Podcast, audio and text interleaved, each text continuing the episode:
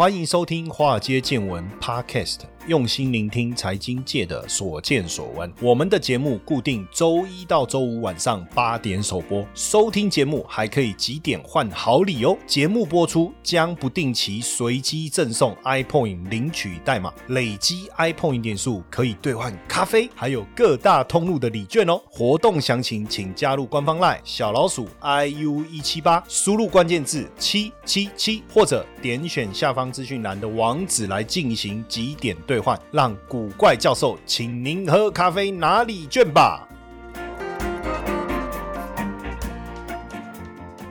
好，大家好，我是古怪教授谢承彦哦。那今天要来跟大家聊一下这个冬奥，因为奥运已经圆满的结束了哈，虽不完美，我相信大家还是可以接受啦。而且这是一次非常特殊的一个比赛。之前我们在节目当中也有跟大家聊过哈，它从一个哦，从去年因为疫情的关系，然后再延到了今年来举办哦。那一开始其实大家甚至还是有一个担心。哦，也还甚至希望说，哎呀，是不是可以暂停哈？但是其实反对的声浪有啦，但是支持的声浪还是有哈。所以很幸运的哈，我觉得就也大家这个正常的参赛了哈。那这一次呃，我们台湾非常的难得哈，因为拿了两面金牌。然后以前常常讲说出国比赛 take 金牌，哎，真的拿了两面金牌哦，非常令人感动。然后四面的银牌，六面铜牌哈，这一次。是算是台湾在奥运史上的最佳成绩哦，完美的在二零二零冬季奥运这个画下的一个据点。那这一次奖金发放，国光奖金发了超过两亿啊，哈，超过两亿。除了这一次以外，之前最好的一次是雅典奥运哦，两金两银一铜哦。那这一次，呃，我们的这个羚羊配，我相信是非常让他受到瞩目了哈。而且最近我就发，我就还看到就是那个高粱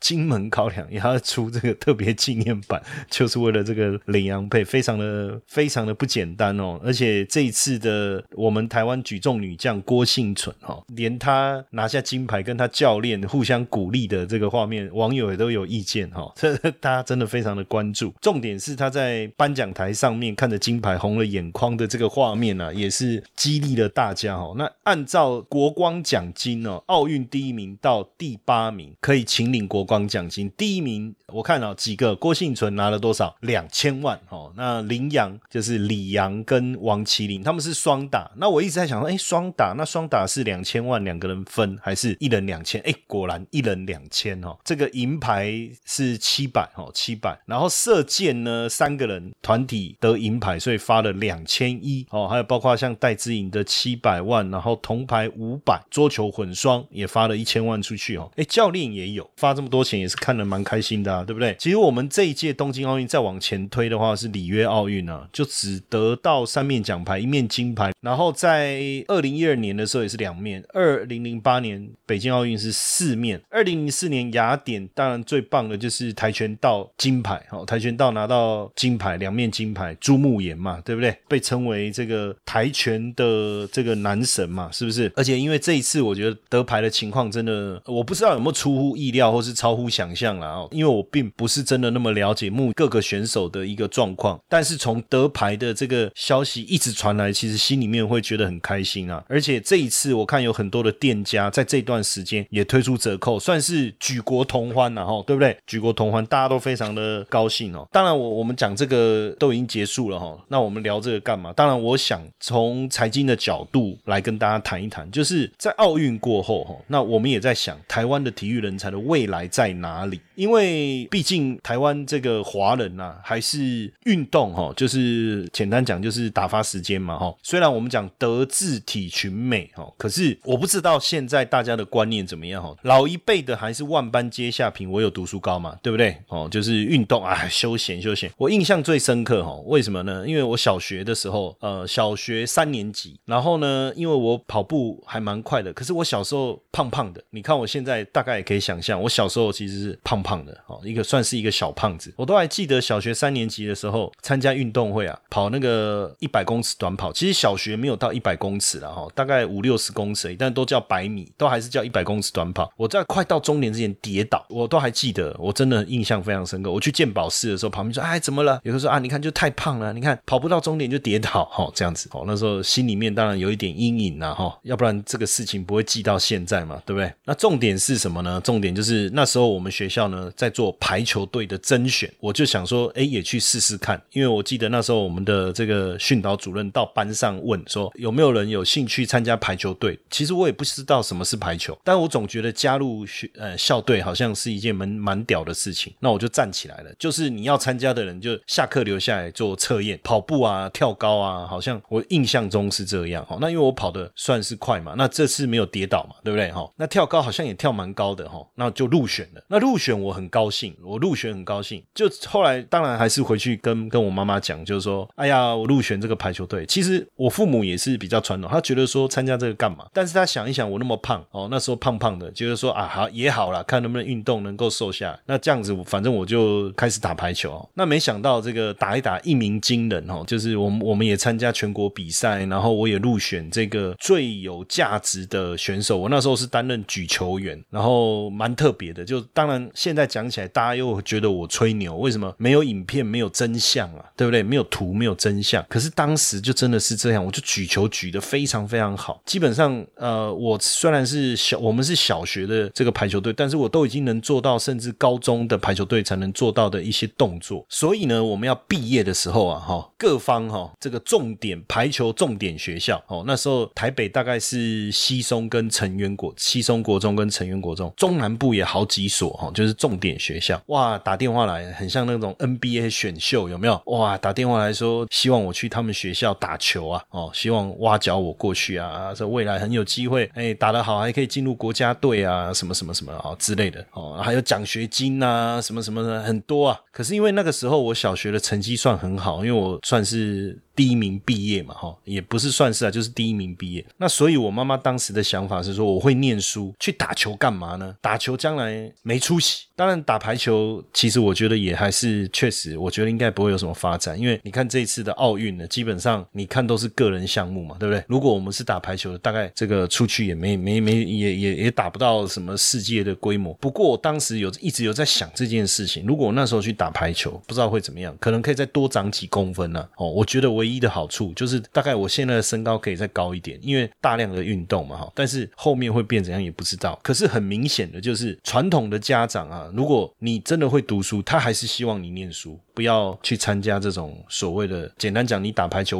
我我我如果真的去打排球，我们国中就基本上每天都是在在打球练球嘛，哦，但对我来讲，我很引就以那种生活，就我很喜欢，可是没有办法，哦，这个最后这个，甚至我妈还还回到这个北港啊，去这个妈祖庙求签，问说是要去给我去打球还是念书这样啊？那当然，这个妈祖的意思是说就是念书这样，那就没办法啦，对不对？我我本来很坚持，说我我其实很想去打球，然后。因为他们认为说会影响课业啊啊，我觉得课业应该也还好吧，不至于就是说会会像他们想的差那么多吧。所以台湾也是一样哈，就是体育的培训哦，其实就是透过因为观念的关系嘛哈，真的愿意就是让孩子把体育当做人生志业业的父母真的不多。哦，真的不多。如果我们看这一次哈，不过还好，就是说有民间的一些企业，哦，你看像和库啦，哈这些哈土银啊，不论是对桌球啊、羽毛球或是网球的一个赞助，还是让这些选手有机会哈，能够代表台湾出国去比赛。只是说，真正整个台湾国内的企业对运动员的培训的投资，相对来讲还是微乎其微了哈。可是，一个运动员的生命相当的有限，对不对？他不太可能。在他的领域永远保持巅峰状态，那退休之后能做什么？其实这个也是那时候我父母跟我讲的。他说：“那如果你因为打排球，然后就一路这样下去，未来你要做什么？”他我没想过，我只觉得打排球很爽啊，对不对？哦，而且很多女生旁边呜尖叫啊，那很过瘾啊，是不是？哪有想那么多？但是确实你要去思考，就是一个运动员退休以后，除了转任教练的工作之外，能做什么？当然有厉害的运动员哈，他考上分析师执照，也能够。成为知名的分析师哈，也是有这样的案例哈。我一个很好的朋友，他以前也是运动员，后来考上分析师哦，而且现在还是知名投顾的这个这个王牌的这个分析师哈。当然，不过我觉得这种成功的例子毕竟还是少数，所以这个部分怎么办哦？那我就看为什么我今天想会谈这个议题，因为我刚好也在看工商的社论，平常我会关注这些话题。那他也特别谈到说，因为这一次东京奥运让我们大家对体育的投入很热嘛，但我不知道大家有没有去有没有看戴资颖最后金牌决战那一场？哇，那这我看很多同学或是我们我的朋友在脸书也是留言说好紧张哦，她老公的手背都快被她捏到淤血了哈，就是这样。然后大家也会在家里看比赛机器有没有？其实很久没有这种热血了，我都记得以前小时候我是我们是看棒球，然后出国比赛，然后。晚上啊，因为他那种就是就是比赛的时间已经越洋的，所以他他必须在半夜进行，然后一一直看一直看。那时候那个谁，那个那个吕明次轰出全垒打逆转，然后什么的有没有？哦，还有那个赵世强，哇，那个好久以前。但是问题是那个时候你就会发现，大家对这种运动的关注、投入的热爱，可已经有很久好像没有这样哦。所以这一次突然之间又让大家火起来，我相信接下来大街小巷大家都会去打羽毛球。对不对？哇，动起来，动起来，打打羽毛球这样。投资的魅力在于它能帮我们创造斜杠收入，但市面上的投资课程普遍都是理论教学，却缺少实物练习。台湾的海归操盘领航员招募计划启动喽！无论是否有经验，只要对交易有热情，现在将是你迈向顶尖操盘人的最好机会。除了谢承彦古怪教授亲自教授他十多年的实物经验外，还能和一群志同道合的伙伴们一起在投资这条路上努力成长。输入英文字母 VT 即可取得操盘领航员们使用的策略懒人包和线上说明会资讯哦。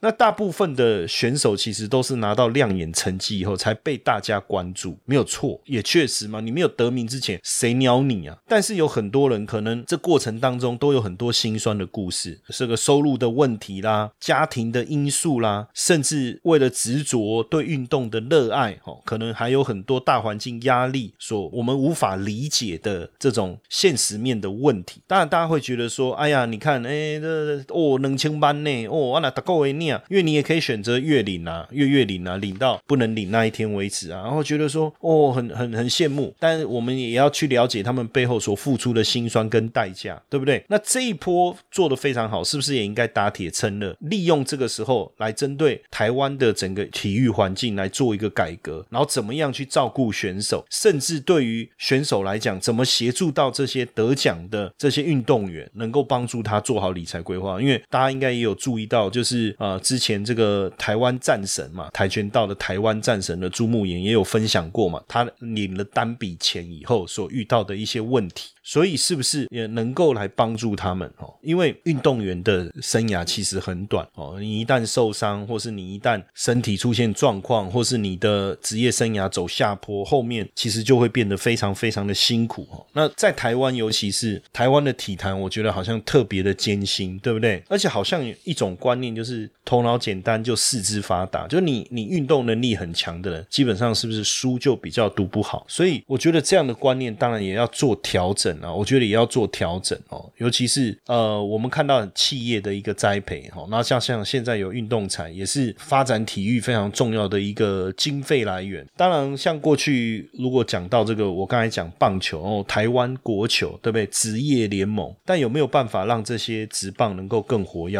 不要有太多的弊案，因为当我在我们在看这个资讯的时候，就发现说，哇，其实台湾相关体坛协会的弊案其实也还蛮多的哦，也还蛮多。但我今天不是要揭发弊案呐，因为一旦揭发弊案，我可能就被人家给毙了，对不对？好，我只能针对有上新闻的。其实仔细一看呢，发现确实弊案很多，像之前呃永协啊，哈永协啊，我看了一下，应该是永协哈，就是违反个资法哈。那个资法，我我也不能说。小事啊，但是除了这个例子以外，哦，还有跟厂商共谋开假发票的事情，那这就伪造文书了嘛，对不对？哦，那也有是违反政府采购法，甚至这个还有这个奖金比例分配的一些争议。那这中间当然有一些也被起诉哦，然后甚至灌票哈来当选理事长啊，然后这个因为协会的员工不满而来举发。那我看了，我其实心里面也都觉得确实蛮难过的哈。就好比说我们在看这个这个协。会哈，我看这个是泳协啊，哦，他就说你早期为了改善这个赛事的品质，那游泳比赛就分区赛啊，分区赛啦，好，那挑出精英选手再来进入这个全国赛。可是现在的分区赛就没有这个筛选功能，就是你只要缴费哦来报名，你就可以无条件进入全国赛。但是全国赛有一个罚款机制，你没有达标要罚六百，光罚款收入就将近一百万。然后甚至比赛的时候呢，像泳协有一套计时系统，它有一套计时系统。可是很奇怪，就他们租的这个计时系统，就比 Seiko 哈的系统，因为这个 Seiko 也是国际知名品牌，它有一个 Swiss Timing 嘛哈，就比这个高了两三倍。就说哎，为什么贵那么多啊？不一样啊，因为这个费用怎么样怎么，当然你就有很多的解释的一个方式。但是这个部分又大家又觉得说，为什么你泳协要自己来绑这个设备规格，然后再自己来出租设备？这个其实都有很多。多不合理的地方，而且他每个月核销这个计时器的费用，可是问题是你没有出租计时器的相关收入，那为什么要核销这些费用？那这个其实都很很很诡异嘛，对不对？哈，然后像比如说呃选手也好哈，教练也好，都有所所谓的这个什么认证费，那这个认证费到底是有人说有人说了哈，网网络说哎，这个感觉好像保护费的概念是不是？而且从过去很多的争议，我不知道大家记记不记得那个。谢淑薇网球嘛，哦，教练遴选的争议嘛，到底我我跟着我的教练这样一起打到今天的这个水准，当我们要出国比赛的时候，他就必须要用这个协会指派的教练，这会不会有一些争议？甚至包括整个参赛的标准这么的死板。对不对？还有运动派系林立，然后比赛教练，你就说真正你要出国比赛的时候，而且大家知道哈，国际赛的压力是非常非常大的。这个时候，有时候你的教练是不是能够最了解你，然后能够陪伴在你身边？这个之前印度有一部电影，就是一个。父亲不是训练他女儿参加呃成为摔跤选手有没有？那一开始的时候也是啊，他那个女主角希望他爸爸能够一起陪他去训练，但是政府就不准啊，一样的意思嘛，因为他觉得你爸爸又不是国家教练哈，这样。但是到后来变成他的教练所下的这个指令，其实没有办法让他有很突出的表现。这种冲突其实，在台湾也也确实时有所闻，而且整个来讲哦，好像都有一些特定的力量在介入这个。协会包括万年秘书长。跟封闭的这个会员制度，我们在看这个协会的一个运作哈。一般来讲，你这个理事长哈，应该就是政治家或者是政治人物，因为你要帮忙找钱嘛，要捐钱嘛，找资源嘛。哦，那秘书长就比较像执行长，因为你要去负责协会的人事啊，跟行政事务，对不对？但是这个理事长由会员选出选出来，反而现在是说由现任秘书长去找你愿意挹注资源的地方知名人士。来当理事长，然后他当了理事长以后再续聘这个秘书长，所以就会变成同一群人把持协会这样的情况。结果一个协会的独特的公共性，反而变成好像是一种独占事业。那因为各协会啊，它的收入就是政府补助跟自筹款，可是往往嗯，像棒球协会哦，举办比赛啊，到到最后整个收入的项目啊，就变得很诡异啊哈。到最后哎，奇怪，看收支里面这个明明原本是有赚钱的，然后突然。列了几项支出，然后就让这个协会变成亏损，哈，就把钱用掉了。所以，哎，改革，但是很多人就也也在想，就其实我也听很多人聊过这方面啊，因为你看以前职棒有很多的这个弊端的出现，那面对这么多的争议，台湾一直以来，像这一次因为得牌的数量还蛮多的哈，所以好像这种检讨的声浪就不见。那过去得牌数量少的时候，哇，那个检讨的声量很大，可是每次检讨声量很大，检讨完之后呢，到底有没有下文？看起来也也不见得有什么真实际的一个改革。那这一次，我觉得因为。表表现很好嘛？那是不是能够透过这一次直接来做更更完善的一个针对我们体育发展来做更完善的一个困境的突破呢？哈，当然大家会觉得说，很多人还是很热血啦，一直在这个部分做帮忙。但是大家有志一同的回答都是有。但是很难哦，有，但是很难。实际上，当然协会的部分确实哈不容易啊。你要做事，你要面对各方的一个压力哈，到底呃能不能哈？但因为我们也做了这个国体法的修改，国体法的修改，也希望就是把整个台湾的整个体育改革哈，能够更具体、更透明哦。当然也希望大家的关注了哦。那为什么要有体育协会哈？我我我其实自己也很觉得很好奇，就是说不是有体育署嘛哈？那为什么会有体育协会？因为国际奥会其实有明定说政治不可以介入运动。你看，像二零一六年的时候，科威特就因为干预该国的奥委会，被国际奥会停权，所以这是一个原因，就不希望有政治的介入，所以当然要有体育协会嘛哈。那台湾的体育协会超过八十个哈，那这个亚奥运的单项协会也有四十几个，那都是负责跟这个国际主办单位对接的一个窗口哦，包括这个订机票啦、什么什么住宿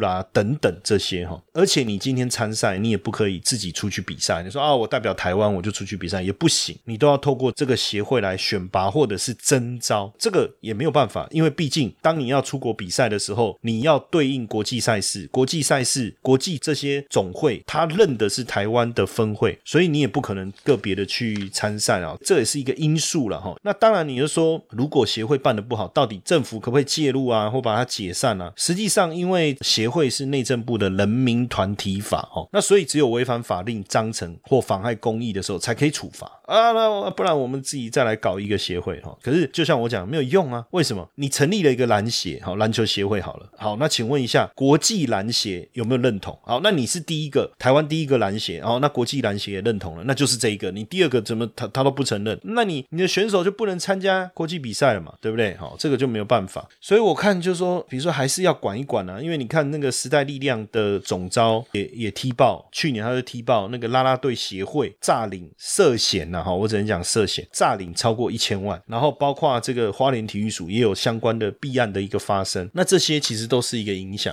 那我相信大家平常也会想要多吸收一点财经讯息哦。那我们现在荆州刊免费让各位看一年的活动起跑了哦，听了是不是很兴奋，很想赶快了解详情呢？那记得到我们的这个官方赖哈，加入我的赖好友小老鼠 iu 一七八，小老鼠 iu 一七八，你输入关键字 today t o d a y，那输入关键字以后呢，就有一个连接进去，你就可以看到整个活动的讯息了。金周刊免费让你看一年哈，这么好看的一个活动，还不赶快来参加？满来的友会，我来讲。当然，今天聊这个哈，就是一个开端呐。其实，可是实际上，我还我们我当然还是希望带回来财经的部分。最近我不知道大家有没有注意到一个比较呃新的一个讯息，就是在印度，因为疫情的关系，大家开始就是居家运动，在家里运动了哈。就是呃，因为我最近跟朋友在聊天，我说哎，因为疫情期间哈，我都没有没有出门，然后我自己本来想要做重训，其实我我办公室就有一个健身房，你知道，我们自己买了一些设备哦，而且很好玩，设备买了都觉觉得自己就瘦了，你知道吗？哦，刚开始我那上网找设备哦，拳击带哦，然后什么练腰的，反正买了一堆。下单的时候就很兴奋，然后看着那个那个文宣上面那个男生的八块肌，你知道吗？我都觉得器材送到我这的时候，我就已经瘦了，然后看着那个文宣上面的八块肌，就幻想自己哦也会变成那样啊。可是没有用啊，你没有跟着做，怎么会有？对不对？哈，什么暴汗，然后快速燃脂哦，这些名词听了就兴奋。那当然，因为呃不能上健身房嘛，所以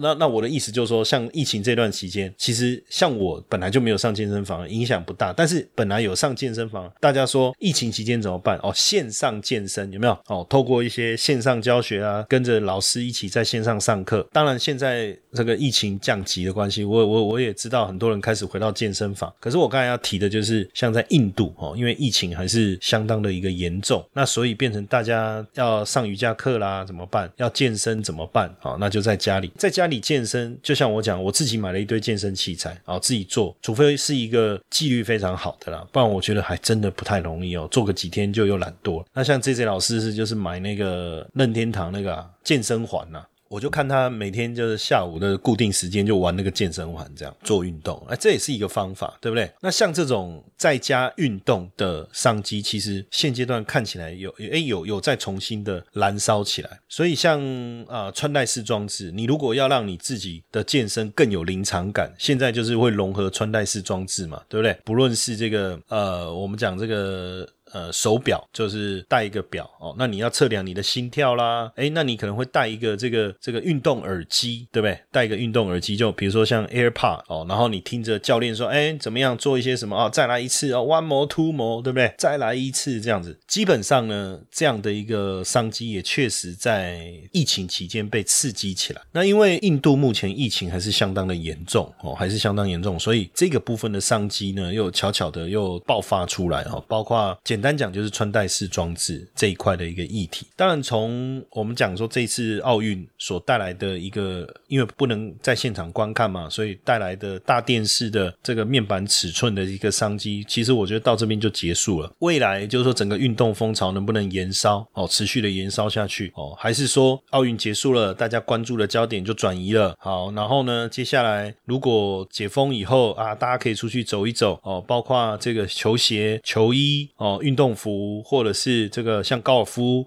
或者是自行车等等这些产业有没有机会在解封以后上来？其实这之前我们有谈过，可是你也会发现说有一些状况，比如说呃成衣厂或者是这个制鞋、运动鞋的代工厂，可能很多在东南亚，那因为疫情的关系又得暂时关闭，这个部分又受到一些影响。所以现阶段我们在看哦，大部分所有的议题哦，不像过去哈，就是它的变数少，然后议题的延烧的发展的时间可以拉得很长。就好比说我刚才讲的。居家运动穿戴式装置所带来这个商机，那你一旦解封以后，是不是这个商机就又突然之间会不会又消失？这个都是一个一个变化化哈。所以当然现阶段我我自己在看，我们之前也有介绍过了，就是高尔夫球的这个产业。那因为像疫情期间也都不能去打球，我那时候还莫名其妙买了一个室内挥杆的一个一个一个装备哈，就挥没几次也觉得不过瘾，又又没有。那当然现在呃这个降级以后，我们又出去了，那那那个东西根本就 就。根本连动都不动。那当然，出去打球以后哦，包括球鞋啦、球衣啦，甚至球杆头哦，我们看到这个都有一些表现开始出现哈。所以从这这今天跟大家聊这个议题啊，其实前面我我本来是想说把很深的去谈那个弊案，可是后来想一想，毕竟我们的节目的属性哦，把这些弊案谈得很深入，好像又不太适合。但是我又想鼓励一下这个我们的选手，我也想让大家知道，其实台湾的体育环境是蛮辛苦的哦，所以他们能走到这个位置，能领到那些奖金，除了报以羡慕的眼光之外，其实大家更要去理解，他们能走到这个成就，能拿到走到现在有这个成就，真的非常非常的不容易。因为毕竟台湾的环境哦，它不像国外，就是你一个运动明星，比如说你在在美国。你如果篮球打得很好，那真的就是你靠打篮球就可以了嘛？美式足球，你跑得很快，你参加美式足球、打棒球，你你都可能会很有成就，而且你的收入也会非常非常的惊人哦。但是在台湾其实还是相对来讲还是不容易哈，还是不容易。当然，我还是鼓励大家哦，其实。我们讲德智体群美啦，哈，还是希望五育要均衡发展，真的不容易。那因为这个父亲节才刚过，那自己也身为父亲，我我其实我也跟我儿子，他喜欢打篮球，那我也是跟他说，哎，其实很好啊，哦，我也鼓励他说，哎，如果有机会哦，能够参加校队，不是因为说参加校队把妹比较容易啊，绝对不是这个原因。虽然这个是很有可能的，哈，但是我说参加校队最主要的目的就是说，第一个学会团体生活嘛，对不对？然后学会服。从教练嘛，这个都是一个学习的过程，因为毕竟现在的小朋友，我们也不晓得抗压性各方面如何。如果能够进入一个运动团队，我觉得都是一个很好的一个帮助。然后再来，当然就是锻炼体能啊，对不对？年轻人，然后发泄一下他们的精神精力啊，然后再来就是时间的分配啊，你又要打球又要念书，你怎么帮自己做好时间的调配？我觉得这个都是有很大的一个帮助，所以我自己是蛮鼓励的。那当然，如果如果他有办办法打得像林书豪这样。哦，去打 NBA，我们要送喜，对不对？哦，啊，真的不行也没关系啊，反正我觉得就是也不用把体育这件事情看得好像很严重，说啊不要了，那这样以后工作怎么办？什么怎么办？我觉得每一个人都有他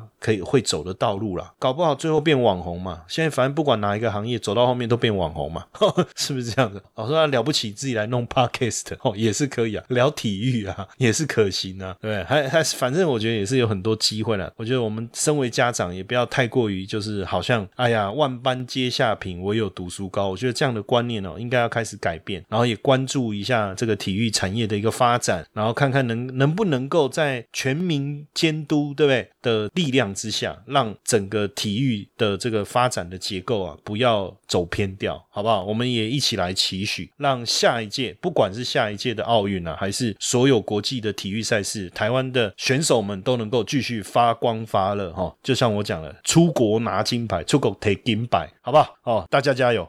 听完华尔街见闻 Podcast 你，是不是也有很多话题想跟古怪教授讨论呢？华尔街见闻在 Mr. Box 开放语音互动喽，每周一到周五晚上十点线上直播开房，现在就下载 Mr. Box App 来和古怪教授聊聊天吧。